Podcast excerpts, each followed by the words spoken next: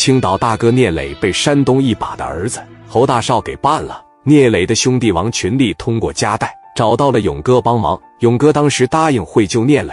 群力听完勇哥的话，赶忙道谢，挂了电话。夹带说：“我估摸着再有俩小时，咱就直接上市局接你磊哥去。”王群力说：“我替磊哥谢谢你，我替我整个团伙谢谢你。先别谢，等什么时候说你磊哥出来了，在喝酒的时候你在感谢。”王群力现在真的就是想找个地方大哭一场，实在是受不了了，内心太压抑了。勇哥是万能的，但有的时候勇哥也不是万能的。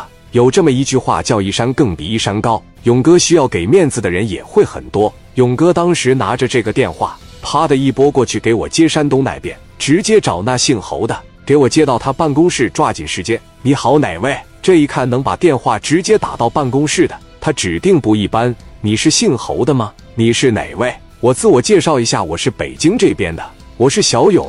有个事跟你说一声，这个我有个好哥们叫聂磊，那是我弟弟家带的好兄弟。你儿子把聂磊给抓了，要是没什么事，就把他给放了吧。我不想让我家带弟弟少了个好兄弟。谁知道老侯说我家小侯他是个成年人，他有自己的思想，他有自己的头脑。如果说他铁了心要办的事，我这边也动摇不了我这个小孩。从小他就那样，电话他就挂掉了。不一会，老侯拿着电话就打给了小侯。侯少爷拿起电话来：“你又惹什么事了？刚才北京那边给我打电话，说有个叫聂磊的，让你给抓起来了。你联系的青岛那边吗？是我联系的。”他把我兄弟徐宗涛给砍了，还讹了五百万。北京那边给来电话了，态度十分强硬，让我放人。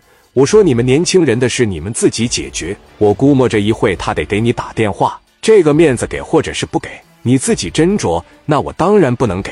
我这给了以后，徐宗涛这边怎么看我？那以后江湖上这些人怎么看我？那是你们的事，跟我不发生关系了。如果一会小勇给你打电话，该尊重的尊重。该叫哥的叫哥。如果说是打破你原则性的问题，一律不给面子，知道了吧？撂下电话以后，你看小侯没当回事，但是旁边坐着一个女孩，定睛一看，这个女孩就是刘爱丽。从青岛离开了以后，她去济南了，在济南一个偶然的机会，她认识了小侯。小侯一直在追求她，但是刘爱丽始终没有同意。迫于侯少爷家里的势力，有个得罪不起的老爹，刘爱丽只能这么和他耗着，不敢直接断了关系。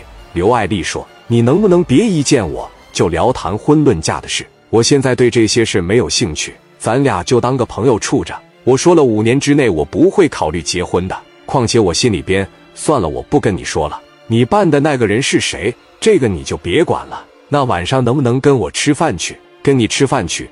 但是你不能一有机会就占我便宜。刘爱丽根本就不知道，他办的那个人是聂磊。小侯电话突然间响起了，谁给打来的？勇哥给打来的。电话刚接通，小勇那边张嘴就骂：“你是老侯儿子小侯，你是谁？听着，我是北京这边的李小勇。勇哥你好，有什么事你说。我兄弟聂磊怎么得罪你了？你非要往死里整他？我刚给你爹打完电话。”你爹他有点冥顽不灵，我知道你岁数小，你这脑袋转悠的快，你应该知道我是谁。你这么的，马上把这个聂磊给我放了，以后别这么欺负他了。我父亲刚才给我打来了电话，他告诉我对你该尊重的尊重，该敬佩的敬佩，该叫哥叫哥，因为您家比我们家大，但是有一些原则性的问题，我父亲也告诉我不能妥协。我也知道你不可能因为一个聂磊就跟我们家老死不相往来。而且勇哥，你那个圈子里边，我和秦大少关系也是很好的。要不我先给秦大少打个电话，咱们再商讨一下。